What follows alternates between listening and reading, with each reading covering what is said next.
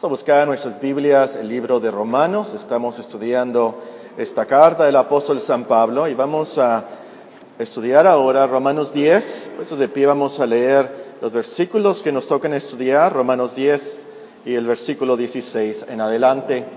Romanos 10, 16 al 21.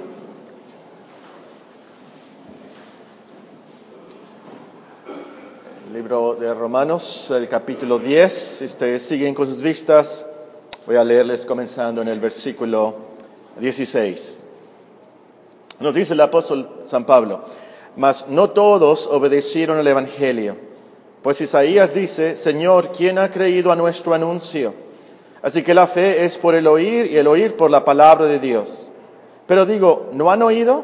Antes bien por toda la tierra ha salido la voz de ellos y hasta los fines de la tierra sus palabras. También digo, ¿no ha conocido esto Israel? Primeramente Moisés dice, yo os provocaré a celos con un pueblo que no es pueblo, con pueblo insensato os provocaré a ira. E Isaías dice resueltamente, fui hallado de los que no me buscaban, me manifesté a los que no preguntaban por mí. Pero acerca de Israel dice, todo el día extendí mis manos a un pueblo rebelde y contradictor. Antes del mensaje, quiero aclarar un error del sermón pasado, un sermón pasado de aquí, de este libro de Romanos, de este capítulo 10, precisamente. Eh, de hecho, calumnié, calumnié a una persona. Eh, dije que Daniela, cuando estaba chiquita, repetía, no oye, no oye, no oye cuando eh, Albertita no le hacía caso. Albertita sí escuchaba, entendía lo que Daniela decía y quería, pero no le hacía caso. Así que Daniela nos repetía mucho, no oye, no oye, no oye. Pues resulta que me equivoqué y no era Daniela, era Marcela, Marcelita. Pero, pero la ilustración se aplica. Que alguien oiga el Evangelio no significa que automáticamente creerá. A lo mejor la persona sí escucha, sí oye el mensaje, pero a lo último, como decía Marcela, no oye. No oye, es decir, no quiere obedecer a Dios, no le hace caso a Dios. Ahora, de eso se trata este pasaje que nos toca estudiar de Romanos 10, del versículo 16 al versículo 21. Eh, para los que no han estado con nosotros, déjenme repasar rápidamente lo que hemos visto de este capítulo. En el versículo 2, precisamente, de este capítulo, el apóstol nos ha explicado que la raíz del problema de Israel es que tienen celo de Dios, dice Romanos 10 Dios, tienen celo de Dios, pero no conforme a ciencia, porque ignorando la justicia de Dios y procurando establecer la suya propia, no se han sujetado a la justicia de Dios, porque el fin de la ley es Cristo para justicia a todo aquel que cree. En los siguientes versículos nos enseña que tenemos la justicia de Dios no por algo imposible de hacer, sino precisamente por nuestra fe en Cristo. Hay que creer en Él. Y como hemos aprendido a través del libro de Romanos, necesitamos esa justicia de Dios porque nacimos pecadores, pecamos contra Dios. No podemos obedecer sus mandamientos precisamente porque somos pecadores. Así que Dios dio un plan para salvarnos. Dios mandó a su Hijo para que Él obedeciera sus mandamientos, Él como nuestro representante viviera la perfección y para que Él fuera castigado en nuestro lugar. Entonces nosotros somos salvos de nuestros pecados si creemos en ese plan de salvación de Dios. A lo último, todo es cuestión de fe. Entonces, creer en nuestro corazón que Jesús de Nazaret es el Hijo de Dios, que Él murió y resucitó por nosotros para que Dios nos diera su justicia. Creer, nos dice el apóstol, es clave de todo. Y es por eso que en los versículos 14 al 15 nos describe la logística de este plan de Dios para que creamos el Evangelio. Esas buenas noticias de salvación. Es lo que significa Evangelio. Las buenas noticias, las buenas y alegres noticias de salvación. En esos versículos nos explica que para creer tenemos que oír la palabra de Dios. Pero para oír la palabra de Dios tenemos que oír a un predicador. Y para que haya un predicador, entonces tiene que ser enviado. Y enviado por Dios, por supuesto, como ya aprendimos. Ahora, Dios hizo eso en Israel. Pero, nos dice el versículo 16 y ahí nos quedamos.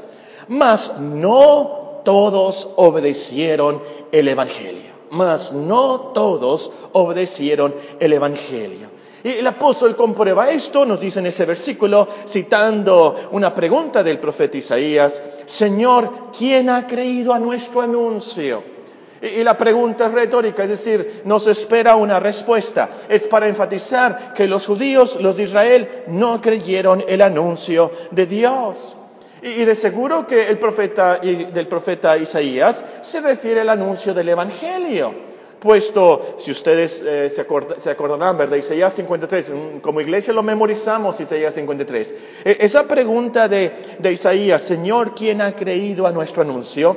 Comienza el famosísimo capítulo 53 de Isaías, donde se nos da una fotografía profética del Calvario los judíos, en otras palabras, no quisieron creer el anuncio que el Mesías sufriría en nuestro lugar. No quisieron creer, como dice en Isaías 53, que el herido fue por nuestras rebeliones, molido por nuestros pecados, que el castigo de nuestra paz fue sobre él. No quisieron creer que todos nosotros nos descarriamos como ovejas, cada cual se apartó por su camino.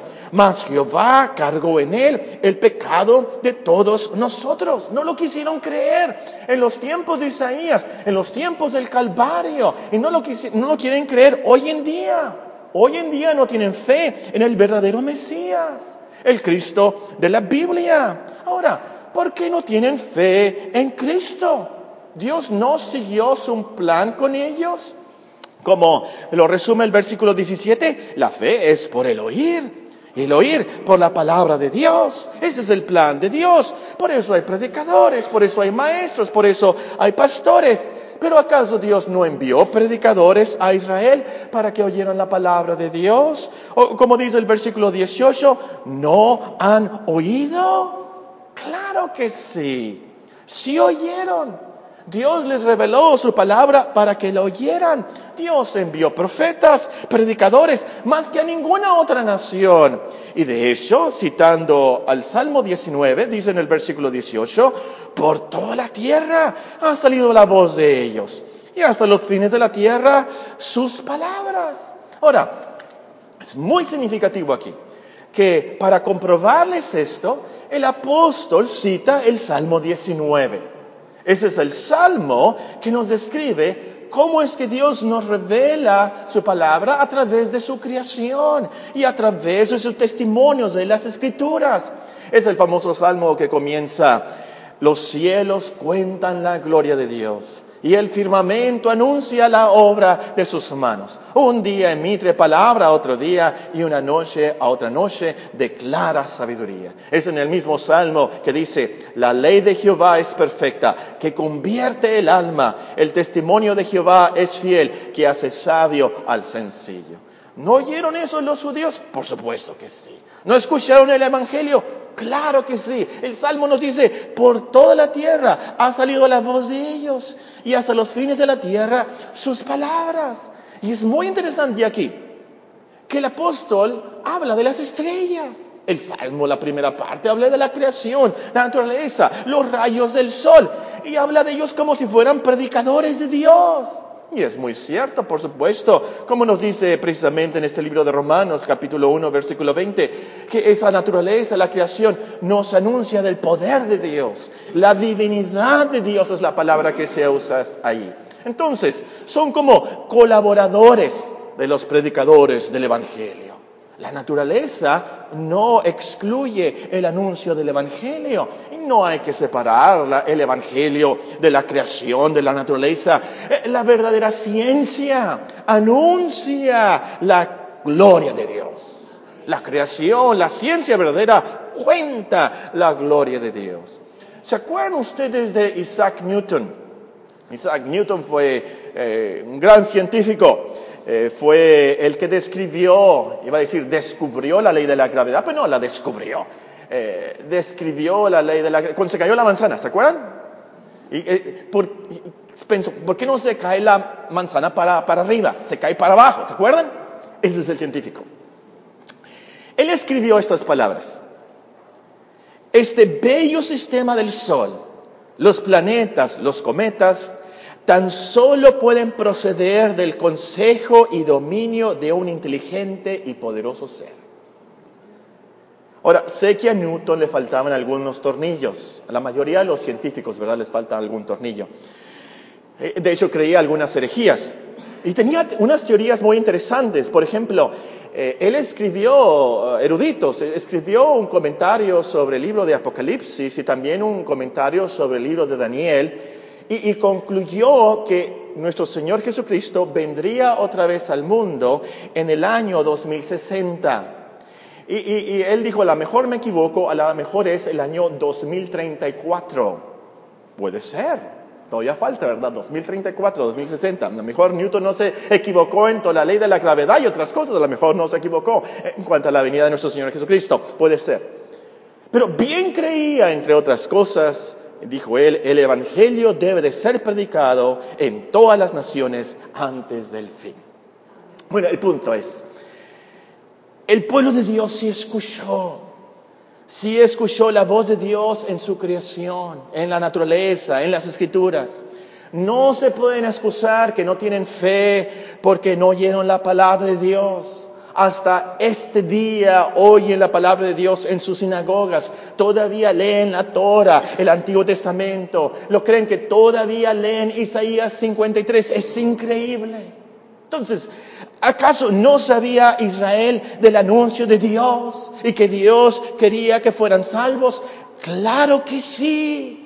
Dios quiere que su pueblo se arrepienta, que se vuelva a Él, que crea el Evangelio. Y aún llegó a provocarlos a celos con otro pueblo. Eso es lo que leemos en el versículo 19, en el versículo 19. También digo, ¿no ha conocido esto Israel? Primeramente Moisés dice, yo os provocaré a celos con un pueblo que no es pueblo, con pueblo insensato, os provocaré a ira. A lo mejor le pasó a usted que la novia eh, ya no quería hablar con usted. ¿Pasó algo? Una simpleza tal vez, un enojo grave tal vez, no sé, pero usted está muy preocupado, ya no le responde su WhatsApp, nada, nada, nada. Y un amigo le dice y le aconseja, ¿sabes qué? Lo que puedes hacer es sal con otra. Sal con otra a ver si es verdad que ya no quiere nada contigo. Vamos a ver qué hace si te ve con otra.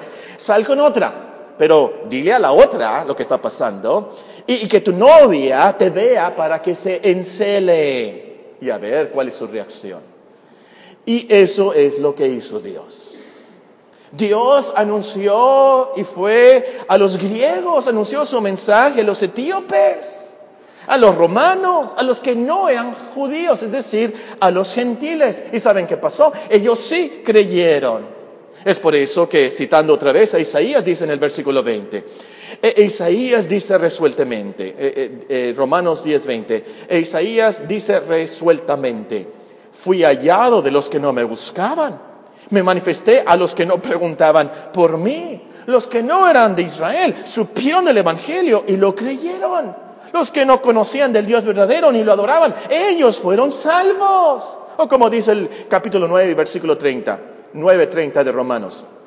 ¿Qué pues diremos? Que los gentiles que no iban tras la justicia han alcanzado la justicia, es decir, la justicia que es por fe. Ahora, Dios hizo esto para encelar a su pueblo, para que reaccionara, para salvarlos. Y por cierto, el mismo apóstol San Pablo fue parte de ese encelamiento. Es por eso que leemos en el capítulo 11 y el versículo 13. Romanos 11 y versículo 13. Porque a vosotros hablo, gentiles por cuanto yo soy apóstol a los gentiles, honro mi ministerio, por si en alguna manera pueda provocar a celos a los de mi sangre y hacer salvos algunos de ellos. Podemos leer cómo sucedió esto en la historia de la iglesia. A los que apuntan pueden escribir Hechos capítulo 17, versículo 5, Hechos capítulo 17 y el versículo 13. Pero el punto de nuestro pasaje es que los de Israel no fueron salvos, pero no por falta de predicadores, claro que tenían profetas y predicadores. Oh, no porque no escucharon el Evangelio. Claro que sí escucharon el Evangelio. Claro que sí escucharon el anuncio. Dios les mandó muchos profetas. Es más, Dios llegó a encelarlos con otro pueblo. ¿Y qué hizo Israel? ¿Se volvió a Dios? ¿Se arrepintieron? No. Nos dice el versículo 21. Romanos 10, 21. Pero acerca de Israel dice, todo el día extendí mis manos a un pueblo rebelde y contradictor. Todo el día extendí mis manos. Ah, por supuesto, Dios no tiene brazos y manos, pero entendemos el lenguaje. Dios misericordioso eh, les mostró su amor, su disposición a recibirlos otra vez, como que les decía, vuelvan, aquí estoy, vuelvan a mí, como dice en Ezequiel. Vivo yo, dice Jehová el Señor, que no quiero la muerte del impío, sino que se vuelve el impío de su camino y que viva. Volveos, volveos de vuestros malos caminos. ¿Por qué moriréis, oh casa de Israel? Israel no quiso volverse a Dios, no quiso obedecer al Evangelio. Siguieron rebeldes, contradiciendo a Dios, un pueblo contradictor como diciendo, no queremos el Evangelio, no queremos a tu Cristo, no queremos tu justicia. Podemos ser salvos por nuestra justicia, por nuestra tradición. Ahora, estos versículos se tratan de judíos, se tratan del pueblo de Israel. ¿Cómo lo aplicamos a nosotros, mexicanos, desde 2016? ¿Cómo lo aplicamos? Con eso terminamos. ¿Cómo somos hacedores de su palabra? Y no tan solamente oidores esta tarde. Número uno, tengamos en cuenta que la salvación de Dios no es cosa automática. La salvación de Dios no es cosa automática. Precisamente escuchamos el testimonio de nuestro hermano Carlos Sarmenta desde niño. Él estuvo en la iglesia, en su casa, leían y memorizaban los versículos de la Biblia por muchos días. Y así, nuestros hijos, nuestros parientes, nuestros amigos no son salvos nada más porque oyen la palabra de Dios. Pueden escuchar todos los días en, la casa, en, todos los domingos en la iglesia la palabra de Dios y aún así no ser salvos. Los israelitas oyen la escritura hasta el día de hoy hasta las traen atadas en la frente, pero no son salvos. Oyen, conocen, pero no creen el Evangelio. Y la lección es, tengamos en cuenta que la salvación de Dios no es cosa automática, no es algo fácil, natural y sencillo. No se trata de oír y ya. La salvación es un milagro de Dios soberano. Hay que orar, hay que rogar a Dios por nuestros parientes, hay que llorar a Dios por nuestros hijos, por nuestros amigos, hay que amonestarlos cuando vemos falta de frutos dignos del arrepentimiento bíblico. No estemos contentos como padres o como amigos de esas personas. Ah, ya van a la iglesia. Ah, ya se bautizaron. Ya está todo bien. Oh, no, no, no, no, no, no, no. Oremos, lloremos, roguemos, hinquémonos por ellos. La salvación no es algo automático, fácil, natural. Número dos, agradezcamos a Dios que nosotros que éramos no pueblo, ahora podemos ser parte de su pueblo. Nos dice el versículo 19. También digo, no ha conocido esto Israel. Primeramente Moisés dice, yo os provocaré a celos con un pueblo que no es pueblo. Con pueblo insensato os provocaré a ira. Como mexicanos debemos estar doblemente agradecidos por el Evangelio. Efesios 2.11 se aplica. Ya vamos a llegar, bueno, en noviembre vamos a estudiar este versículo, pero vean Efesios 2.11. Voy a cambiar una palabra para acentuar la lección. Vean Efesios 2.11. Hay una palabra que no se encuentra aquí, pero le implica el término y por eso voy a cambiarla. Efesios 2.11. Por tanto, acordaos de que en otro tiempo a vosotros, los mexicanos, en cuanto a la carne, eran llamados incircuncisión por la llamada circuncisión hecha con mano en la carne. En aquel tiempo estabais sin Cristo, alejados de la ciudadanía de Israel y ajenos a los pactos de la promesa, sin esperanza y sin Dios en el mundo.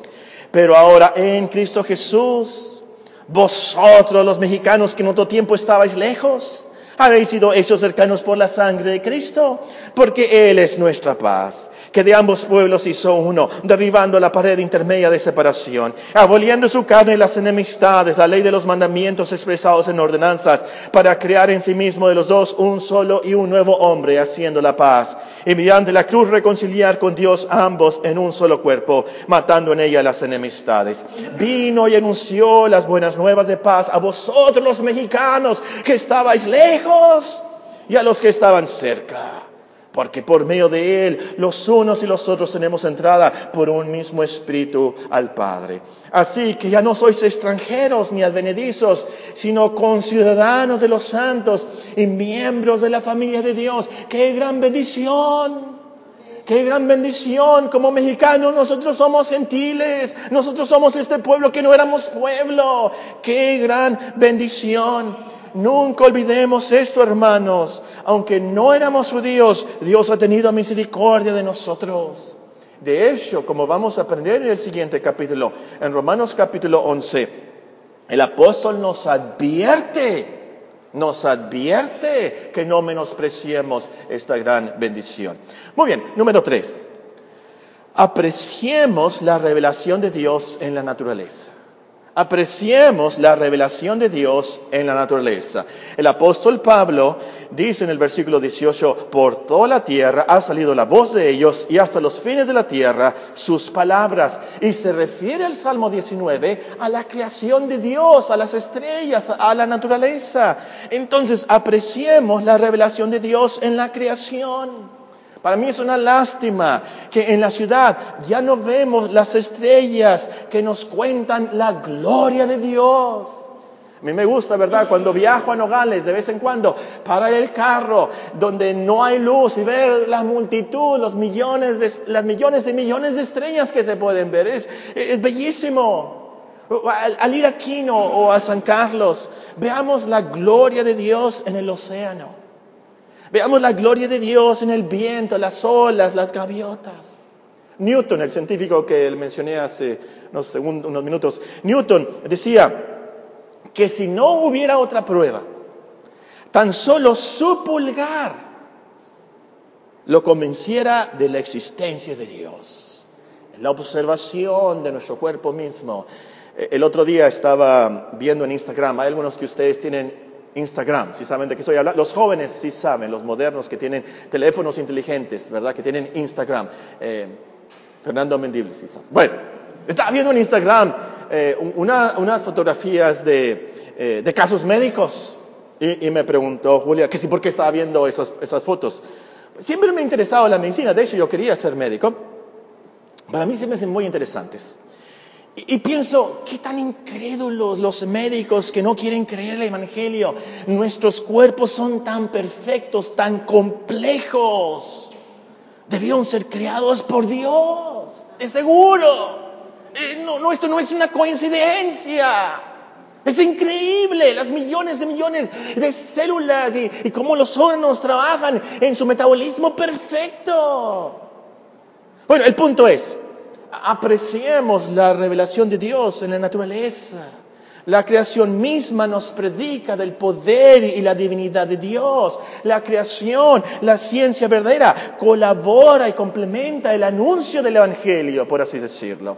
Número cuatro, aumentemos nuestra fe oyendo la palabra de Dios. Aumentemos, fortalezcamos, cultivemos nuestra fe oyendo la palabra de Dios. Versículo 17. Así que la fe es por el oír y el oír por la palabra de Dios. Ahora, ya mencionamos el punto en este contexto, es que no es algo automático, pero eh, recordemos que ese es el método de Dios.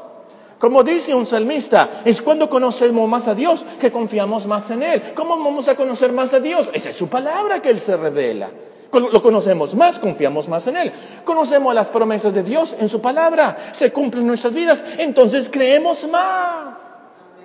En la práctica, entonces, asiste siempre a una iglesia donde se predica la palabra de Dios, que puedas escuchar la palabra de Dios. Lee la Biblia regularmente, tomando tiempo para meditarla y aprender de ella. Y, la clave es oír la palabra de Dios con humildad, con reverencia. Siempre orando para que Dios nos enseñe, nos ilumine. Es así como tenemos esta fe. Por supuesto, nuestra intención al último al estudiar y oír la palabra de Dios no es nuestra vanagloria, nuestro conocimiento, pero queremos conocer más a Dios, conocer más a Cristo, más cerca de Él, como dice el himno, para aprender a vivir para su gloria. En último lugar, consideremos que se equivocan los que dicen que los del Antiguo Testamento no eran salvos por fe en el Evangelio. Se equivocan, erran los que dicen, los que creen que los del Antiguo Testamento no eran salvos por fe en Cristo, por fe en el Evangelio. Eh, el apóstol menciona aquí en este pasaje claramente que Israel escuchó el anuncio del Evangelio. Isaías 53 es el Evangelio puro. En Romanos 4 el apóstol Pablo nos ha comprobado, Abraham fue salvo por fe, por la fe fue justificado. Entonces, erran, erran los que creen que en el Antiguo Testamento eran salvos por obedecer su conciencia, como dice Scofield, o por obedecer la ley de Dios. No, no, no, no. Esa doctrina pisotea la cruz de Cristo, la hace vana. Si un hombre puede ser salvo por obedecer a su conciencia, entonces ¿para qué murió Cristo?